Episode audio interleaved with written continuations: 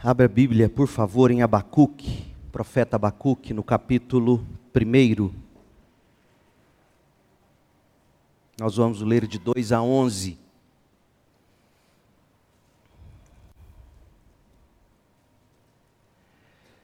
Era 25 de dezembro de 2005. Eu tinha terminado de pregar na Igreja Batista Central, em Campinas, onde fazia já dois anos que eu era pastor titular da igreja. Eu estava com 32 anos. Samuel tinha dois anos, dois anos e pouco. Isabela tinha nascido em maio daquele ano. Terminado o culto, fui para casa, sentei-me ao sofá. Cris estava já indo para o quarto dormir e, e eu tinha por hábito assistir aquele programa da Band, onde eles entrevistavam as pessoas, e eu não me recordo, naquele dia, se não me engano, era um padre, alguém falando sobre Natal. O texto que eu tinha pregado na igreja era Lucas, capítulo 2, quando Jesus, depois de ter sido levado por José e Maria ao templo, os pais voltam para casa e, no meio da, da jornada, descobrem que o menino não estava entre eles. Tinha ficado em Jerusalém. E eles voltam para procurar o menino. E minhas aplicações foram bem nesse sentido de de você seguir a vida presumindo que Jesus está com você. E quando você se dá conta, você já chegou longe o bastante, olha ao redor e nada de Jesus. Em síntese, foi nessa direção que eu preguei. Tinha terminado o Natal, chegaria o Ano Novo em breve, e, e, minha aplicação se resumiu ao seguinte: olha, que hoje à noite você, chegando em casa, não deixe de avaliar. Está Jesus com você, caminhando com você, ou não? E que você não durma esta noite. Foi bem assim que eu disse. Se você não tiver resolvido essa questão. Pois bem, eu cheguei em casa, sentei, estou assistindo a notícia e de repente eu começo a sentir falta de ar. Achei que eu estava com asma. Falta de ar, falta de ar, terrível. Fui, fui na sacada do prédio, a gente morava num apartamento enorme, 240 metros quadrados. Era uma, um autódromo, literalmente. Samuel andava com o jipe dele dentro da casa. Em frente, bem em frente, a escola de cadetes do exército, uma, uma, uma vista lindíssima. Cheguei na sacada do prédio, olhei lá embaixo, as luzes de Natal, todas embaralhadas. eu estava com as vistas embaralhadas, com falta de ar. Eu pensei, eu estou morrendo. Eu estava tendo um ataque de pânico. Nunca tinha tido aquilo, não, não entendia o que era aquilo. Fui para a cama, deitei, puxava o ar e não conseguia respirar, e querendo dormir, não dormia. Acordei a Cris, pedi, peguei a bombinha, eu sempre tinha uma bombinha. E quanto mais eu sugava aquela bombinha achando que era asma, mais falta de ar. E, Cris, eu quero dormir, me dá um dramin, tomei dramin e nada de dormir. Eu não dormi aquela noite. Pânico, pânico, ansiedade. No dia seguinte, eu caminhando com a Cris ali, era segunda-feira, folga do pastor, eu andando ao redor do quarteirão, ali pela escola de cadetes. E, e na hora me veio, me veio um versículo bíblico, Leandro. É melhor você entrar no céu sem um olho, sem uma mão. Porque aquela crise toda, de repente, estava me fazendo lembrar das crises de pânico da minha mãe. E eu pensei, eu vou seguir o mesmo caminho dela. Desde que eu me entendo por gente, minha mãe vivia à base de Rivotril. Morreu com superdosagem de remédio. Se automedicava, falsificava a receita médica. Morreu em 2013, minha mãe. E ali eu comecei a lembrar disso, e medo, medo. Lembrava dos meus filhos e pensava: eu não vou conseguir criar o Samuel. A Isabela tem seis meses, pouco mais de seis meses pânico, puxava o fôlego e nada. E aí esse versículo do Senhor na minha mente me ensinava o seguinte, Leandro, eu estou tratando você. Estou arrancando um olho, estou arrancando uma mão. Eu não vou perder você. Aquela, aquela segurança. Chamei um médico da igreja no mesmo dia, fomos tomar um café lá no castelo panificador em frente, o castelo em Campinas, delicioso, melhor pão que eu já comi da vida. Chamei aquele irmão, médico, cirurgião, talvez esse tenha sido meu erro, chamado um cirurgião. Contei meu estado para ele, ele virou para mim e falou assim: Poxa, pastor, seu problema é falta de fé. Pronto, aí que faltou o ar. Seu problema é falta de fé. Mas eu não tomo nada para dormir? Não, ora. E se acredita que eu fechava os olhos para orar? Eu tinha mais pânico. Eu não conseguia orar. Sentava na poltrona atrás da cama do Samuel, porque ele só dormia com um de nós ali na poltrona.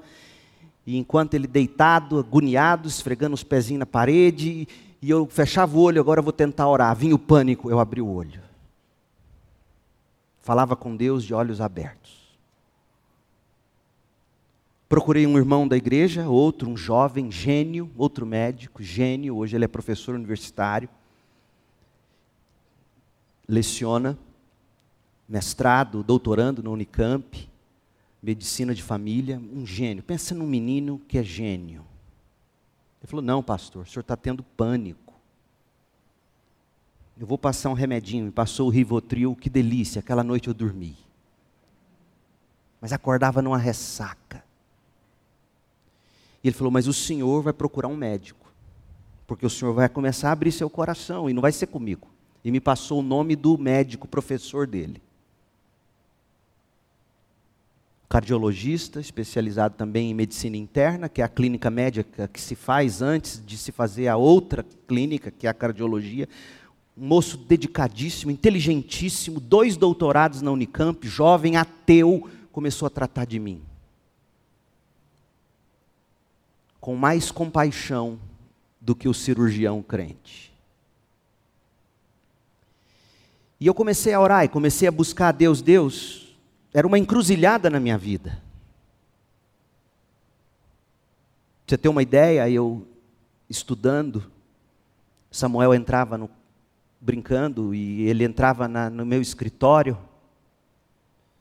E eu pensava, eu não posso dar atenção para ele, estou preparando mensagem, estou estudando. E eu dizia, vai para lá, meu filho, papai está estudando, depois a gente brinca. Um dia, para chamar minha atenção, ele chegou com a Bíblia ilustrada sentou e olhou, me chamou, pai, lê a Bíblia comigo, como que dizendo, vamos estudar, né? Já que o senhor está estudando, eu vou estudar. E aí eu comecei a rever tudo na minha vida. Prioridades. 32 anos, filhos novos, pânico, pânico, pânico. Deitava, tinha medo de ter medo. Por seis meses eu dormia à base de Rivotril. E esse médico me acompanhando, de três em três meses eu ia até ele, ele revia medicações, comecei a tomar paroxetina, engordei, cheguei a pesar 82 quilos. Ele falou: esse remédio não adianta. E foi mudando, mudando, até que me acertei com o que eu estou tomando hoje. Eu ia pregar na Ordem dos Pastores Batistas do Estado de São Paulo, em janeiro. Isso era dezembro, virava o ano, retiro da Ordem dos Pastores Batistas do Estado de São Paulo, e eu tinha que pregar com pânico. E eu preguei sobre Obadias, três mensagens. E eu tinha que voltar das férias e começar a pregar na igreja Batista Central, minha igreja, e eu, pânico. Eu comecei a estudar o livro do profeta Abacuque. Porque quanto mais eu orava, pedindo para Deus me curar daquilo, mais eu via minha vida entrando por caminhos que eu não desejava, mais dificuldades. E na hora me veio, lembra de Abacuque? Abacuque orou, pediu a Deus, Deus agiu, mas não agiu do jeito que ele queria. E eu então comecei a estudar e os momentos em que eu conseguia ficar bem era quando eu sentava no meu gabinete em casa, abria a Bíblia, abria os livros e estudar. Eu conseguia preparar o sermão, sentado no banco no domingo, antes da hora de pregar, minha mão transpirando e aquela sensação: eu vou ter pânico, eu vou ter pânico. Mas era tão interessante, porque eu subia ao púlpito e nada de pânico. Sumia, eu sarava. E eu pregava, terminava Abacuque, descia, a mão começava a suar de novo. E eu firmei os olhos no Senhor. E fiz de Abacuque um grande amigo. Chegando esse fim de ano, eu resolvi visitar esse profeta e abri-lo com vocês aqui na igreja.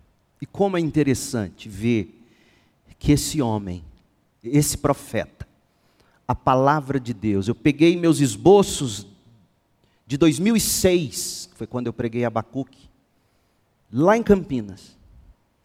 Abri meus esboços, olhei e vi o quanto Deus estava tratando de mim.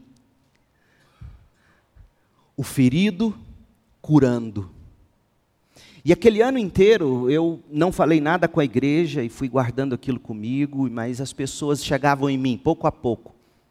Pastor, o que aconteceu com o senhor? Falei, não, está tudo bem. Por quê? O senhor está diferente. Eu falei, como assim? Você, o senhor está bom, o senhor está legal, o senhor, o senhor ouve a gente. Eu pensei, o senhor está mais compassivo. O senhor está mais pronto a ouvir. O Senhor demonstra mais compaixão. Eu ficava ouvindo essas coisas. E eu entendi, falei: "Ah, Deus.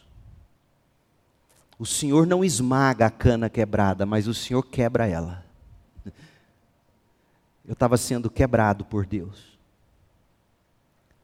Então, muito, absolutamente muito do que eu estou trazendo para você aqui nessa série em Abacuque foi o que eu provei lá em 2006 e veja quantos anos depois, hoje, 2022, praticamente 23, quantos anos depois?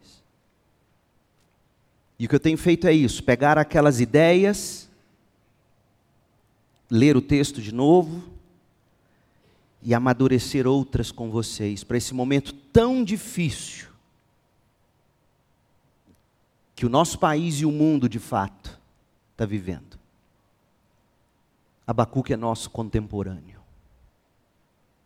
Uma das coisas mais difíceis para um pastor é ele pregar, por exemplo, sobre sofrimento. E as pessoas acharem que ele está falando disso só porque ele está pregando. É natural, é natural a gente sentir. Eu sentiria a mesma coisa se eu estivesse aí no seu lugar, sofrendo. Mas deixa eu te dizer uma coisa. Tudo que está saindo do meu coração está saindo de um coração quebrado como o seu. Em alguma medida, quebrado como o seu. Não está saindo de alguém que não provou do cálice do sofrimento. E, e, cuja única esperança foi encontrada na soberania absoluta de Deus sobre todas as coisas, inclusive nossos sofrimentos pessoais. Então leia comigo Abacuque 1, de 2 a 11, com isso em mente. O nome da série é A Arte de Ter Fé. O sermão, que era o primeiro sermão que eu preguei numa mensagem lá em 2006, virou quatro partes. As primeiras mensagens da série, se você não assistiu, não ouviu, está lá no nosso canal no YouTube, os textos disponíveis no site da igreja, fique à vontade. E em síntese, nós vimos que Abacuque era um profeta, e é um profeta muitíssimo inteligente. O seu texto, texto hebraico do texto de Abacuque é considerado uma das joias da literatura hebraica. O salmo que está no capítulo 3 é um negócio impressionante. Os, os eruditos do hebraico dizem que é o melhor salmo composto na língua hebraica, para você ter uma ideia, sem exageros, é isso que se lê nos comentários. É um homem intelectual, um homem inteligente, mas um homem de fé. A sua fé não descartou a razão nós vimos isso. A sua fé não dispersou o sofrimento, ele abraçou o sofrimento, ele abraçou Deus no sofrimento, e ele não desperdiçou a tribulação, ele usou a tribulação dele para abençoar outras pessoas. Recebi a mensagem de uma pessoa no WhatsApp, tenho falado com ela de quando em quando, esposa de pastor, e de repente, do nada, seu marido a abandona por outra mulher. E como se não bastasse ser abandonada pelo marido pastor, ela é diagnosticada com um câncer. Um câncer de mama. E ela me acompanhando, ouvindo as mensagens. Eu, eu conheci essa família, conheci o marido dela, conheci ela, os filhos. E ela começa a me acompanhar e, e assiste as séries de mensagens. E ela disse: Eu não quero desperdiçar meu câncer, meu divórcio. E ela começa a escrever diários. Enquanto ela atravessava o tratamento e começou a espalhar cópias desse diário, abençoando pessoas. E, e, o dia que eu preguei sobre não desperdiçar a tribulação, aqui em Abacuque, ela me mandou um longo texto, agradecendo e dizendo como Deus estava confirmando tudo que ela vinha fazendo. Então, Abacuque é um profeta, como eu disse hoje de manhã, diferente dos outros profetas, porque Abacuque ele não prega para o povo não, pega, não prega para o reino do norte, não prega para o reino do sul, não prega contra os gentios, como os outros profetas. O que nós temos no texto do profeta Abacuque são as crises dele, o diário dele diante de Deus, a experiência dele com Deus, que de repente se tornou vocabulário e voz para aqueles piedosos do seu tempo, que estavam perplexos e não sabiam sequer como orar. Na hora do pânico, eu não sabia como orar, gente. Você tem noção? Você tentar fechar os olhos e ter pânico, e tentar formular palavras e não tê-las. Você deve saber o que é isso. E como é bom poder ter Abacuque para você fazer das palavras dele as suas.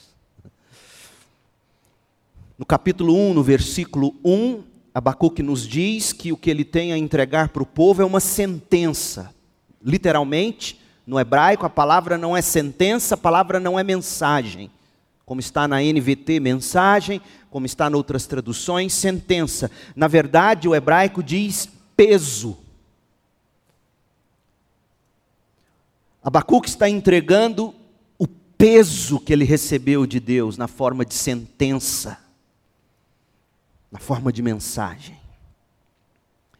E aí ele apresenta a primeira queixa dele, verso 2: Até quando, Senhor, terei de pedir socorro? Tu, porém, não ouves. Clamo, há violência por toda parte, mas tu não vens salvar. Veja, ele tinha argumentos para apresentar a Deus, ele, ele, ele não estava sem argumentos, não era frivolidade o que ele estava fazendo aqui. Terei de ver estas maldades para sempre, por que preciso assistir a tanta opressão? Para qualquer lugar que olho, vejo destruição, violência. Estou cercado de pessoas que discutem e brigam o tempo todo. A lei está amortecida e não se faz justiça nos tribunais. Os perversos são mais numerosos que os justos e com isso a justiça é corrompida. Mostrei para vocês hoje de manhã, Jeoaquim era o rei colocado por Neco, imperador do Egito, e lá na cabeça a nação já estava corrompida. E cá embaixo, o povo respondia com mais impiedade ainda. Ele queixa a Deus, e aí Deus dá a sua primeira resposta, verso 5. Observem as nações ao redor Curioso que nós vamos voltar nisso, não hoje, mas eu quero que você já preste atenção o seguinte. A primeira coisa que Deus faz na crise de Abacuque é tirar os olhos do machucado dele. Olhe ao redor. Tire os olhos de si mesmo. Olhe o panorama geopolítico. Olhe ao redor. Olhe as, observem as nações ao redor. Olhem e admirem-se. Por quê? Porque o Estado de Israel não era diferente das nações ao redor. Faço algo em seus dias, diz o Senhor, algo em que vocês não acreditariam, mesmo que alguém lhes dissesse ou lhes contasse. E o que é que Deus fará? Estou levantando os babilônios, os caldeus, é o mesmo povo às vezes alguém chama eles de caldeus, às vezes de babilônios, é a mesma gente. Região ali do Irã, do Iraque. Era ali aquele grande império. Estou levantando os babilônios, um povo cruel, um povo violento. Espera aí, mas eu estou dizendo que Israel Judá está cheia de violência e o Senhor vai levantar um povo cruel e violento. Eu estou cansado de ver crueldade entre o seu povo, violência entre o seu povo, e o Senhor vai levantar um povo mais cruel e violento. É como se Deus dissesse: sim. Para mostrar para vocês, Abacuque, a primeira coisa que eu tenho que tratar em vocês é a justiça própria. Tanto que ele vai dizer no capítulo 2, versículo 4: o justo vive pela sua fé. Ele não vive da sua justiça própria. Vocês não são melhores do que os babilônios? Não fosse a minha graça elegendo essa nação, formando essa nação, cuidando dessa nação, vocês seriam tão bárbaros, se é que já não são, quantas outras nações. Porque, meu povo, se você ler a história de Israel, quando cercada, Israel ao norte, Judá ao sul, cercados, sem água, sem comida, eles foram capazes de comer os próprios filhos. Nada de diferente de um ímpio, de um pagão, de um bárbaro, de um viking. E Deus está dizendo isso: olha, eu vou levantar os babilônios, um povo cruel, um povo violento, eles marcharão por todo o mundo, conquistarão outras terras, são conhecidos por sua crueldade e decidem por si mesmos você está achando que aí em Israel o rei faz só o que dá na cabeça dele? É verdade. Eu vou pôr outro rei que só faz o que dá na cabeça dele, para cuidar do rei em Judá que só faz o que dá na cabeça dele. Eles marcharão por todo mundo e são conhecidos por sua crueldade, decidem por si mesmos o que é certo, seus cavalos são mais velozes que leopardos e mais ferozes que lobos ao anoitecer. Seus cavaleiros atacam, vindos de longe, como águias, lançam-se sobre a presa para devorá-la. Todos eles vêm prontos para agir com violência. Seus exércitos avançam como vento no deserto ajuntando prisioneiros como se fossem areia, zombam de reis e de príncipes e desprezam todas as suas fortalezas. E o que é que estava acontecendo em Judá? Estavam zombando do profeta. Leia sobre o que fizeram com Jeremias. Jeremias era contemporâneo de Abacuque. Os babilônios zombam de outros reis e outros príncipes. Judá zomba dos meus profetas. O que é mais sério, Abacuque? Constroem rampas de terra contra seus muros e as conquistam.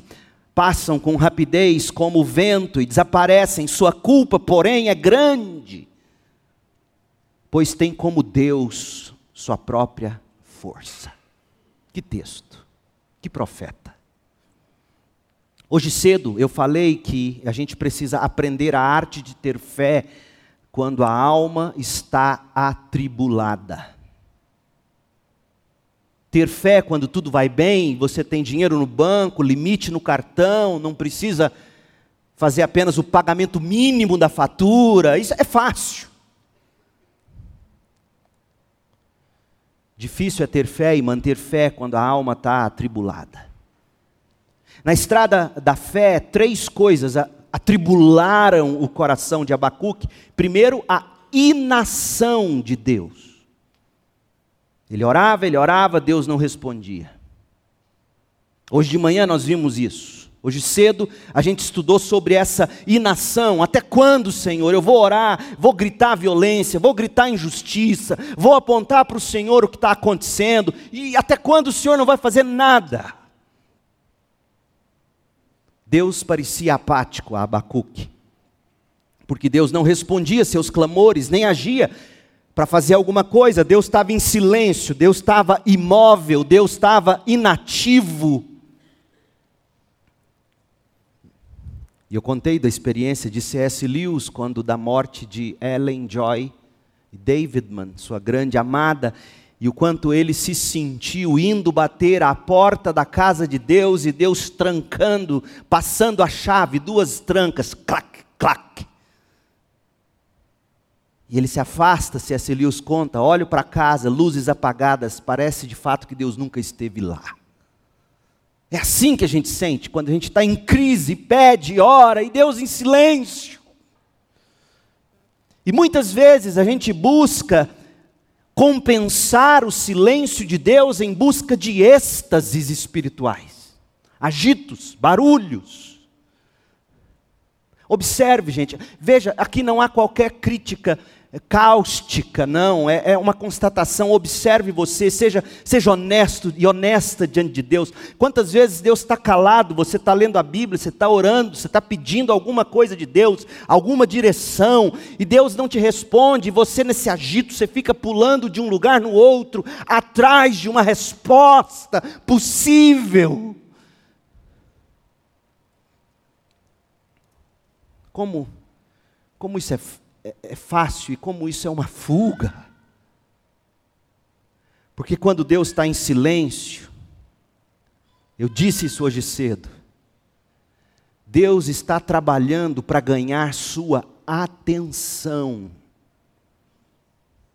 O silêncio de Deus precede as grandes ações de Deus. Mostrei lá o texto da criação, mostrei Apocalipse 8, mostrei Jesus ressuscitando em Mateus 28, com um grande terremoto que quebrava o silêncio do sábado. O silêncio de Deus não é inação de Deus. É a primeira lição que Abacuque ensina quando a alma da gente está atribulada. O silêncio de Deus não é para nos atribular, o silêncio de Deus é para nos ensinar. Eu quero a sua atenção.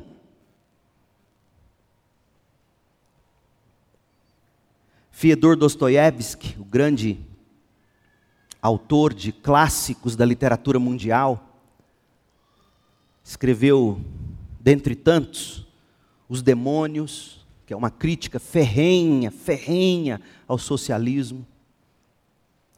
Escreveu Crime e Castigo. Escreveu Os Irmãos Karamazov, dentre outros. Ele foi preso, foi preso por quatro ou cinco anos, numa prisão de segurança máxima na Sibéria Na verdade, foram duas prisões, primeiro em Tobolsk e depois em Omsk.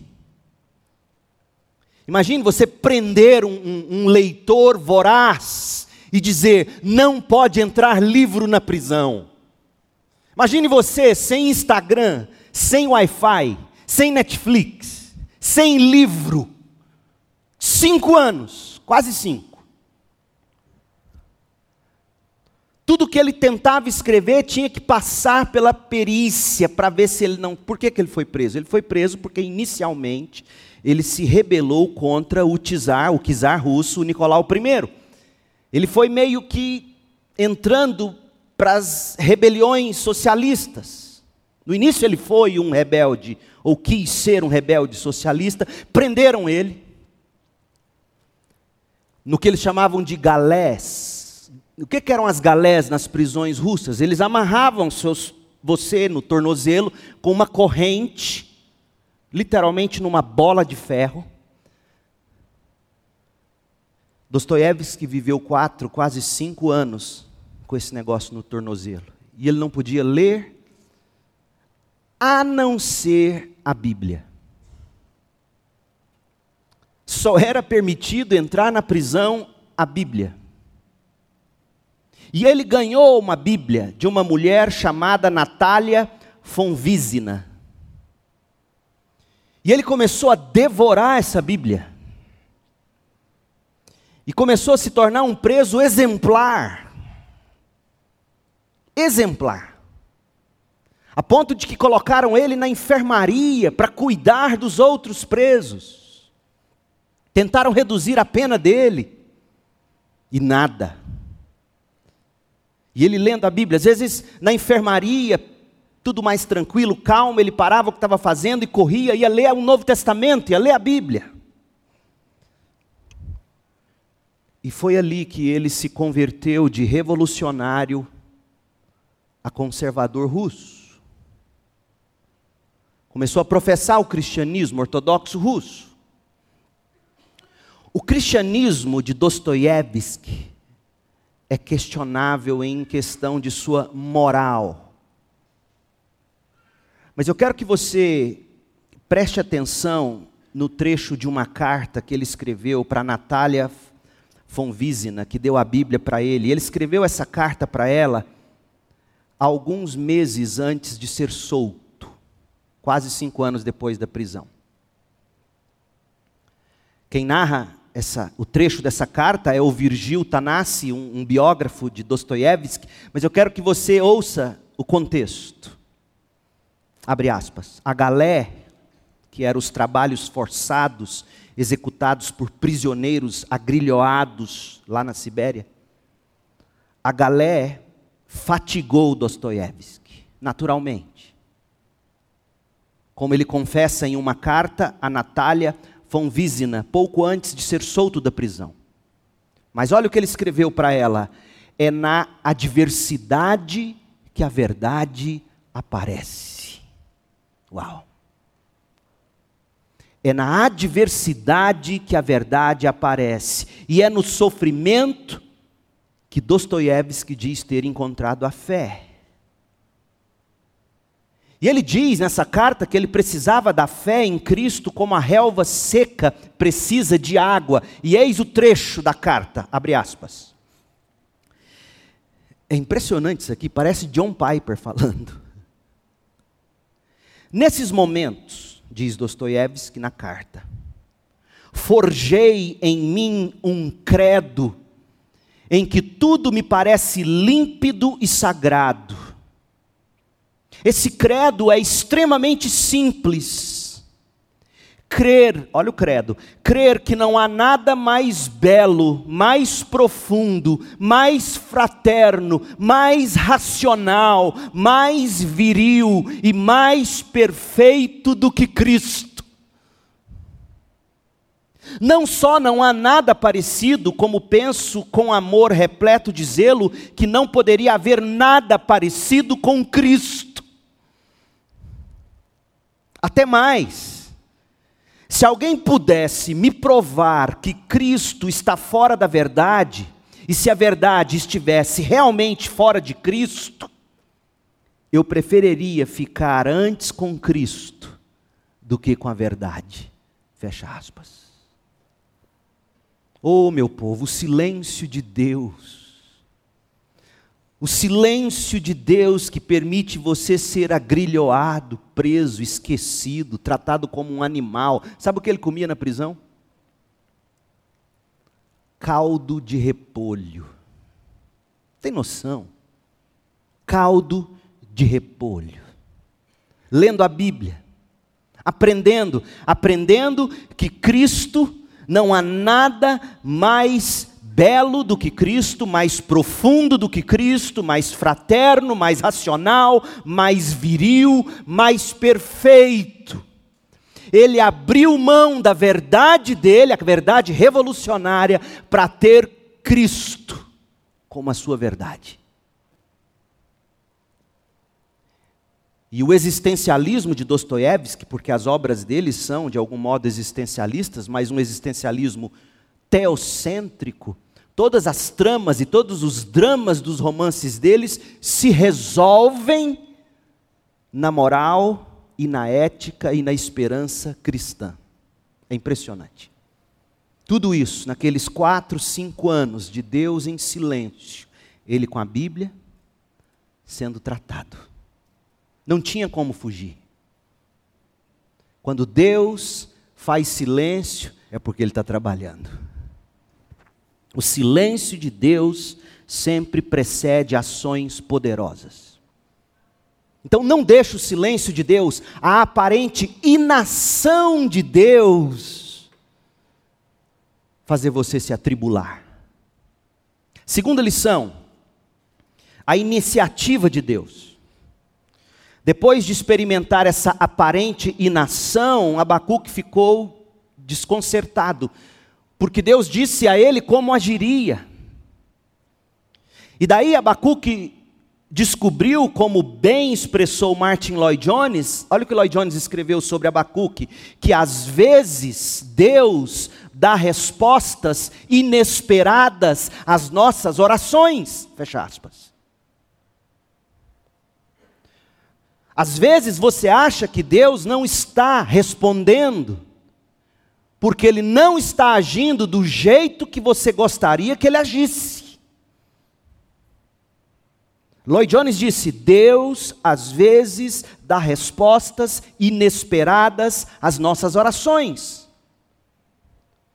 Portanto, gente, se o silêncio de Deus é capaz de nos atribular, sua iniciativa pode ser ainda mais perturbadora. Olha o verso 5 de Abacuque 1. A resposta de Deus: Abacuque, observem as nações ao redor, olhem e admirem-se, pois faço algo em seus dias, algo em que vocês não acreditariam, mesmo que alguém lhes contasse. Porque o que, que Deus estava dizendo através dos lábios de Jeremias? Deus estava dizendo ao povo: rendam-se aos babilônios. E o povo dizia: não, não vamos nos render. Não é de Deus o que esse profeta está dizendo, render a esse povo pagão. E Deus dizia: rendam-se, vocês não são melhores do que eles. Imagina Abacuque hoje pregando nesse contexto geopolítico do Brasil, meu povo.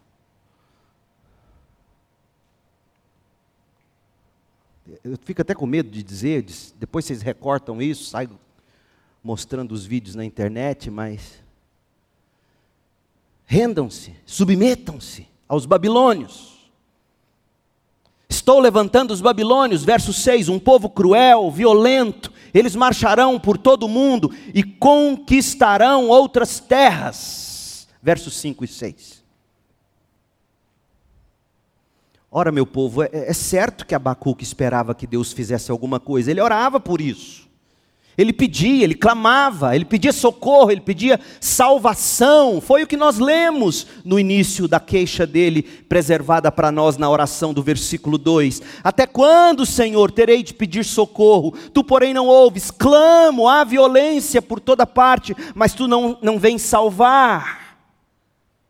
Abacuque queria uma iniciativa de Deus, mas não era essa iniciativa que ele queria. Qual iniciativa Abacuque queria?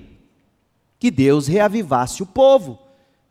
Está no capítulo 3, versículo 2. Olha o que ele diz no capítulo 3, verso 2: Ouvi a teu respeito, Senhor, estou maravilhado com tuas obras. Neste momento de tanta necessidade, ajuda-nos outra vez, reaviva-nos como fizeste no passado. Era isso que Deus que, que Abacuque esperava que Deus fizesse como iniciativa, avivasse esse povo, como ele havia feito no passado, sobre o que Abacuque havia lido. Eu quero avivamento entre meu povo, meu Deus. Abacuque também queria que Deus fizesse justiça. Olha o estado deplorável do povo, verso 3. Terei de ver estas maldades para sempre? Por que preciso assistir a tanta opressão? Para qualquer lugar que olho, vejo destruição, violência. Estou cercado de pessoas que discutem, brigam, a lei está amortecida. O juiz careca faz o que dá na cabeça dele. É isso aqui que está escrito. A lei está amortecida e não se faz justiça nos tribunais. Os perversos são mais numerosos que os justos, e com isso a justiça é corrompida. Abacuque queria justiça. Abacuque queria que, que degolasse os ímpios de Judá e mantivesse os justos intactos queria avivamento, queria se ficar livre das maldades, da opressão, da destruição, da violência, das discussões, das brigas, da corrupção nos tribunais, no palácio do rei. Abacuque queria uma iniciativa de Deus e para tanto ele orava: faça justiça, ó Deus, aviva-nos como no passado, ó Deus. E Deus responde à oração no verso 5. Observem as nações ao redor, olhem e admirem-se, pois faço algo em seus dias, algo em que vocês não acreditariam mesmo que alguém lhes contasse. E o que é isso? Do verso 6 ao verso 11, Deus mesmo vai descrever o que ele vai fazer e com qual tipo de instrumento Deus vai agir. Só que Abacuque não gosta do que ele ouve ao final da resposta de Deus, que termina no verso 11, olha o que Abacuque diz na sua tréplica, ou réplica. Não, tréplica, né? Ele fala, Deus replica, Abacuque triplica, verso 12. Olha o que ele diz. Ó oh, Senhor meu Deus, meu santo, olha a indireta em Deus. O Senhor é santo, vai usar ímpio contra a gente? Seu povo santo? Meu Deus, meu santo, tu que és eterno, certamente não planejas nos exterminar. E ele arremata com as palavras do verso 1 do capítulo 2: Subirei até minha torre de vigia e ficarei de guarda, ali esperarei para ver o que ele diz, que resposta dará a minha queixa ele admite: eu estou queixando, eu não aceito essa iniciativa de Deus. Não pode ser assim, Deus. Abacuque estava atribulado com o estado espiritual, com o estado moral da nação e ficou perturbado com o silêncio, com a inação de Deus. Só que quando Deus responde à oração dele, ele fica ainda pior com a iniciativa de Deus. E é sempre assim, meu povo. E deixe-me aqui te dar um, uma pequena teologia da oração. Olha como a oração funciona. Iguaizinhos a Abacuque, todos nós temos a tendência de prescrever a Deus as respostas que nós desejamos para as nossas orações. A gente diz para Deus o que a gente quer. E até certo ponto, nada de errado com isso. A Bíblia, entretanto, ensina que algumas vezes Deus vai responder às nossas orações de um modo que as coisas vão piorar aos nossos olhos, antes que elas possam melhorar. Foi isso que ele disse a Abacuque: Eu vou mandar vocês para o cativeiro, como Jeremias está dizendo. Os babilônios vão deitar e rolar sobre vocês. Vai piorar, depois de 70 anos de cativeiro, é que eu vou trazer vocês de volta. E esse povo é tão ruim, tão ruim, que depois de 70 anos, quando Deus finalmente chama o povo de volta, adivinha se todos voltaram saltitantes de alegria? Não, não, não, não, não tinham prosperado, o judeu tinha prosperado na Babilônia, montado o camelozinho do judeu lá na Babilônia, rico lá na Babilônia, que voltar aqui nada para Jerusalém, reconstruir tudo, povo ruim e se achando tal. Então Deus, quando responde orações, é do jeito que Ele quer responder. Mas não se esqueça, que mesmo que Ele responda de um modo que a princípio, aos nossos olhos, pareça piorar, não se esqueça do que Jesus diz em Mateus 7, versículo 9. Se vocês que são maus sabem dar bons presentes a seus filhos, quanto mais seu Pai que está no céu dará bons presentes aos que lhe pedirem. Por mais que pareça piorar, a resposta, a iniciativa de Deus, será sempre um bom presente.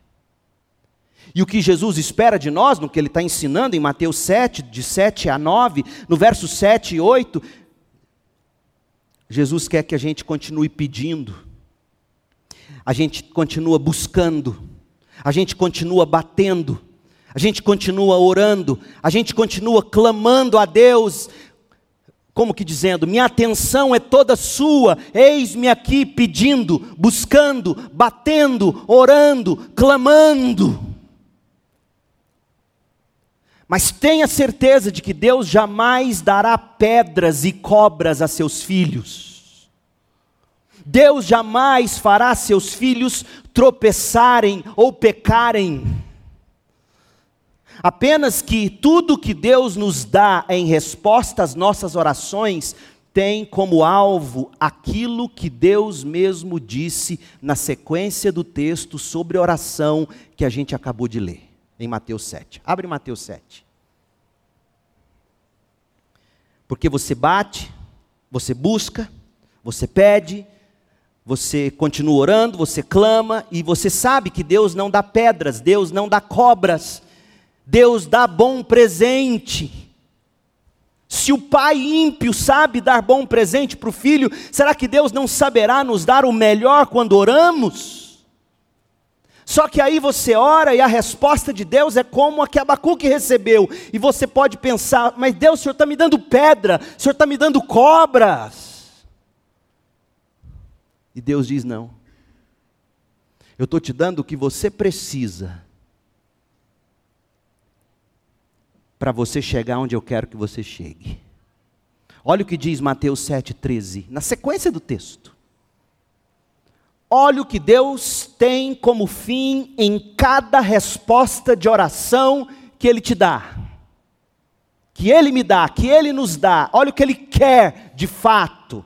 Verso 13 de Mateus 7. Entrem pela porta estreita. Ele quer que você entre pela porta estreita. A estrada que conduz à destruição é ampla, e larga é sua porta, e muitos escolhem esse caminho, mas a porta para a vida eterna é o caminho difícil, e são poucos os que o encontram. Portanto, meu povo, tudo que Deus nos dá em resposta às nossas orações é para nos afastar do caminho espaçoso, da porta larga que nos leva para a destruição. É por isso que Ele não dá pedra e ele não dá cobra. E muitas vezes pedra e cobra é o que você tanto pede e ele não te dá. O Senhor, de fato, fará de tudo para nos fazer entrar pela porta estreita e trilhar o caminho apertado ou difícil, mas que desemboca na vida eterna. Deus sabe nos dar bom presente. O Senhor Deus, resumindo, fará de tudo para completar a boa obra de salvação que Ele começou em nós, no ato da nossa conversão. Isso tem um nome teológico: santificação. Preste atenção em como as orações de Paulo seguiam essa lógica de Jesus em Mateus 7. A da obra de Deus em nós, para nos manter na porta apertada, no caminho estreito, fazendo-nos santos para o Senhor. Olha o que Paulo escreveu em Filipenses 1, verso 3. Abra a Bíblia lá. Filipenses 1, 3. Todas as vezes, diz Paulo aos Filipenses, que penso em vocês, dou graças a meu Deus e olha como Paulo ora pelos filipenses. Olha o que Deus quer fazer em você e olha pelo que Paulo ora quando ele orava pelos seus filhos na fé em Filipos. Sempre que oro por vocês, peço por todos vocês com alegria, pois são meus cooperadores na propagação das boas novas, desde o primeiro dia até agora. Tenho certeza de que aquele que começou a boa obra em vocês irá completá-la até o dia em que Cristo Jesus voltar. Esse é o alvo da oração de todo crente. Senhor, me cure, mas se a tua cura fazer com que eu caminhe para a porta larga, para o caminho espaçoso, que vai me levar à destruição, eu não quero cura. Preste atenção, crente. Eu já vivi o bastante para ver pessoas sendo abençoadas com Deus, com prosperidade financeira, saúde, cura, restauração da família. E que da noite para o dia entra pela porta larga e vai pelo caminho espaçoso rumo à destruição. Isso sim é pedra e cobra. Deus, quando você ora e pede, Ele atende. Ele atende com o propósito de te fazer entrar pela porta estreita, caminhar pelo caminho apertado e completar a boa obra que Ele fez em você. Esse é o grande propósito de Deus para você, apresentar você e eu a Ele em Cristo, santos, como está em Judas, nos versos 23 e 24 e 25. Paulo sabia bem dessas coisas, ele sabia que Deus faz de tudo para completar a obra de santificação em nós. Por isso que ele escreveu aos Coríntios, narrando o sofrimento dele, o propósito para o sofrimento dele. Olha, porque, olha, olha abre em 2 Coríntios 1, verso 9, e veja por que, que Deus levou Paulo ao ponto de Paulo chegar, agora não vai dar mais, agora eu morro, não tem mais solução. Olha, olha qual era o propósito de Deus na tribulação de Paulo. Não tem como ser mais claro. Às vezes você se pergunta, Deus, por que, que o Senhor deixa eu passar por isso? Meu povo, se ele deixou Paulo passar por isso, para o fim que nós vamos descobrir aqui nesse versículo, será que você é mais santa do que Paulo? Será que eu, você, somos mais santos do que Paulo? Então, quando, quando você estiver passando por aquele estreito que você diz, Deus, eu estou pedindo pão e parece que eu tenho pedra, eu estou pedindo livramento e parece que eu ganho cobra, para que isso, Deus? Paulo, segundo os Coríntios 1:9, de fato, esperávamos morrer. Mas como resultado de todo o sofrimento que me fez achar que eu fosse morrer, deixamos de confiar em nós mesmos e aprendemos a confiar somente em Deus que ressuscita os mortos. Sabe o que eu aprendi? A primeira lição que eu aprendi no meu pânico lá em 2005. Leandro, não adianta você pregar bem. Se eu não agir com graça, misericórdia e poder, você vai continuar pregando bem e não verá frutos. Sou eu quem faço acontecer. Não confie em si mesmo. Não confie na sua sabedoria, não confie no seu discernimento, não confie na sua capacidade, não confie nas suas estratégias, não confie em si mesmo. Os ímpios confiam em si mesmos, os meus justos viverão pela sua fé. Abacuque 2,4. E Paulo entendeu isso. Segundo aos Coríntios 1:9 é a versão abacuquiana de Paulo. É Paulo dizendo: "Eu esperava morrer, mas como resultado, Deus me deixou chegar nesse ponto com o propósito de eu não mais confiar em mim mesmo e aprender a confiar somente em Deus que ressuscita os mortos. Se Paulo era cheio de si o bastante para achar que ele era o tal, será que você também não é?" Será que Paulo não orou durante aquelas tribulações? Claro que Paulo orou. Será que Deus não respondeu Paulo? Claro que Deus respondeu Paulo, só que só que Deus não respondeu Paulo do jeito convencional. Deus não livrou, livrou Paulo da tribulação. Deus sustentou Paulo durante a tribulação. Por quê? Para que Paulo deixasse de confiar em si mesmo e aprendesse a confiar em Deus. Os arrogantes, os perversos, depois você compara, anota para você comparar depois. Leia na NVT. Abacuque 2,4 com 2 aos Coríntios 1,9. Paulo orou e Deus não deu pedra. Paulo não deu, não deu cobra para Paulo. Deus. Deus não deu isso para Paulo. Deus preservou Paulo crente. Deus ensinou Paulo a viver pela fé na graça de Deus que é capaz de ressuscitar os mortos. Paulo orou e Deus agiu para arrancar as escamas da arrogância e da perversão do apóstolo Paulo. Paulo nunca foi santinho. Olha quem era Paulo antes da conversão dele, olha o orgulho daquele homem. Pensa num homem que se achava, era Paulo de Tarso e você acha que essa escama fedorenta da justiça própria, ela, ela sai assim de nós da noite para o dia? Não! É preciso muito sofrimento para você deixar de confiar em si mesmo, mas no Deus que ressuscita os mortos. Paulo orou outra vez. E Deus respondeu Paulo. Só que Deus não respondeu Paulo do jeito convencional. Segundo os Coríntios 12, abra lá, verso 8.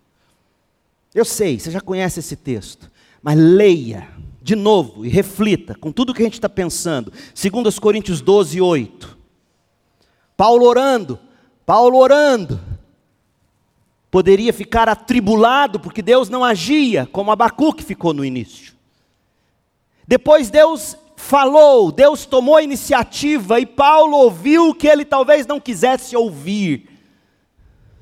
Como Abacuque ouviu o que não queria ouvir. Em três ocasiões, diz Paulo, supliquei ao Senhor que o removesse, o espinho da minha carne. Mas Deus me disse: minha graça é tudo de que você precisa. Eu não vou tirar o espinho da sua carne. Paulo, chega de me pedir isso. A minha graça é tudo de que você precisa, Paulo. Meu poder opera melhor na fraqueza, Paulo. Portanto, diz Paulo, agora fico feliz de me orgulhar de minhas fraquezas. Você tem orgulho das suas fraquezas? Eu disse isso para minha mulher, tadinha. Desde os seis anos ela sofre com enxaquecas terríveis. Terríveis. Já tentou de tudo, tudo quanto é tratamento. Estamos querendo ver se ela entra naquele monoclonal, mas é caríssimo. A Unimed não cobra 900 reais a dose mensal do remédio. É off-label ainda. E esses dias ela frustrada lá em casa, triste, porque não conseguiu fazer as coisas. Desde os seis anos ela sofre com isso. Quantas vezes eu vi minha mulher trancada, quarto escuro, vômitos, enxaqueca de destruir.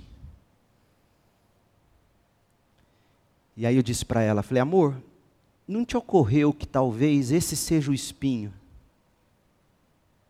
Que Deus até já tenha te dito, eu não vou tirar isso. Já te ocorreu? E, e eu digo a você nessa noite: já te ocorreu que aquilo que você pede, a cura, a bênção, já te ocorreu que Deus já te respondeu e você está aí suplicando? Já te ocorreu que Deus já te disse, você não escutou Ele dizendo: Não vou tirar o espinho. Por quê? Porque eu quero que você se aprenda a se orgulhar da sua fraqueza. Numa geração onde no Instagram só se posta força, não é assim?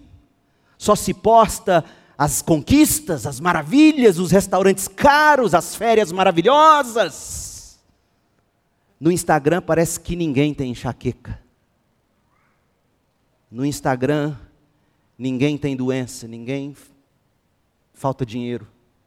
Parece que todo mundo é milionário no Instagram, impressionante. Neguinho divide em 24 vezes mais posta o negócio que ele comprou, como que dizendo, ó, entrei para o clube. Ninguém se vangloria em fraqueza. E por que se vangloriar na fraqueza, Paulo? Para que o poder de Deus opere por meu intermédio. Por isso aceito com prazer fraquezas, diz Paulo. Aceito fraquezas, aceito insultos, aceito privações, perseguições, aflições que sofro por Cristo, pois quando sou fraco, então é que sou forte. Não deixa a iniciativa de Deus te atribular.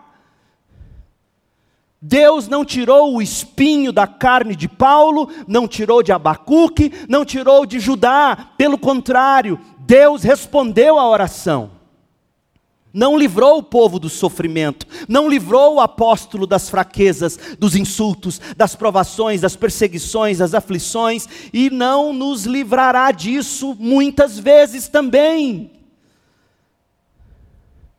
Isso era tão forte na teologia de Paulo. Olha, olha no que Paulo entendia ser a conversão. Se falasse Paulo tivesse aqui, pergunta e resposta. Joaquim Ferro, Paulo, defina para mim conversão. Fácil, segundo os Coríntios 5:15.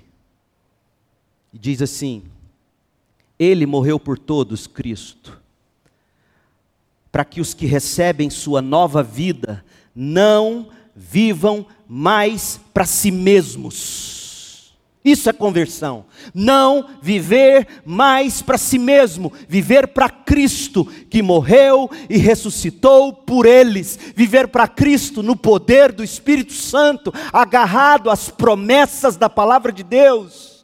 Era isso que Deus estava ensinando a Abacuque e o povo de Judá. O justo viverá por sua fé. E Deus estava dizendo: vocês vão lá para a Babilônia, leia depois Jeremias. Vocês vão lá para a Babilônia e vocês vão ficar emburrados. Mas eu quero que vocês abençoem aquela cidade. Não vivam para si mesmos na Babilônia. Casem-se, tenham filhos, produzam, orem pela paz e pela prosperidade dos babilônios. Que Deus é esse, meu Deus? Que Deus é esse? É o Deus que não dá pedra, é o Deus que não dá cobra, é o Deus que não te faz tropeçar e pecar, é o Deus que quer toda a sua atenção, todo o seu coração, quer você entrando pela porta estreita, caminhando pelo caminho apertado, mas que vai te levar para a vida eterna. A nossa pátria não é o Brasil, é o céu, é a nova Jerusalém em Cristo Jesus. E isso ele nos ensina, fazendo-nos comer o pão que Deus amassou. É assim que ele nos ensina. O exemplo de Abacuque, a vida de oração de Paulo, nos ensina que Deus nunca vai te dar pedra, cobra, sempre vai te dar o bom presente. Portanto, não se atribule quando Deus se parecer inativo, Ele quer sua atenção. Não se atribule quando Deus toma iniciativa em resposta à sua oração. Ele quer te manter no caminho. Tenha fé. O justo viverá pela sua fé. Então, domingo que vem à noite, Deus permitindo, a gente vai voltar aqui, vai ser a parte 3 da alma tribulada. Porque eu quero, ainda na parte 3, mostrar o, o choque. Eu quero, eu quero expandir um pouco mais o choque de Abacuque com a resposta de Deus.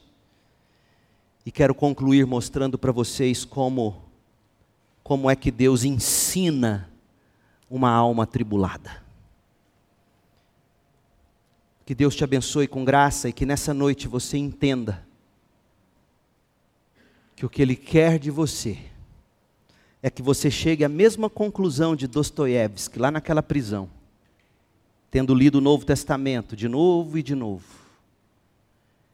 O que Deus quer é que você olhe para Cristo e ache em Cristo algo que é belo, profundo, fraterno, racional, viril, perfeito. Ache em Cristo a sua justiça. Ache em Cristo o seu tesouro. Ache em Cristo a sua salvação. O justo viverá pela sua fé em Cristo. Oremos. Pai querido, que o Senhor complete essa mensagem no nosso coração e nos ensine, nos faça aprender em meio ao silêncio. Que a nossa atenção seja toda sua, em toda e qualquer circunstância, sobretudo quando o Senhor diz para nós: livra-nos de ficar pipocando de um lado para o outro, quando o Senhor quer uma alma aquietada. Livra-nos de nos atribularmos com seu silêncio. Livra-nos de chegar ao ponto do desespero quando constatamos a sua iniciativa. Não pode ser, meu Deus. Ensina-nos que o Senhor não dá pedra, não dá cobra a um filho seu. Sua vontade é perfeita, boa e agradável em Cristo Jesus para nós. Ó oh, Deus, aquieta o nosso coração acalma nossa alma, faça-nos sossegar como uma criança farta, saciada do leite da mãe. Que o Senhor salve vida agora, convencendo o pecador do pecado, da justiça, do juízo, levando-o a crer em Cristo como Salvador suficiente, único absolutamente belo e valioso. Ó oh Deus, complete essa mensagem.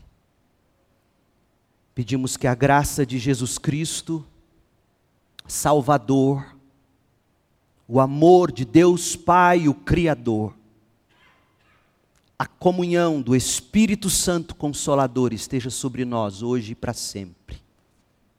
Em nome de Jesus. Amém.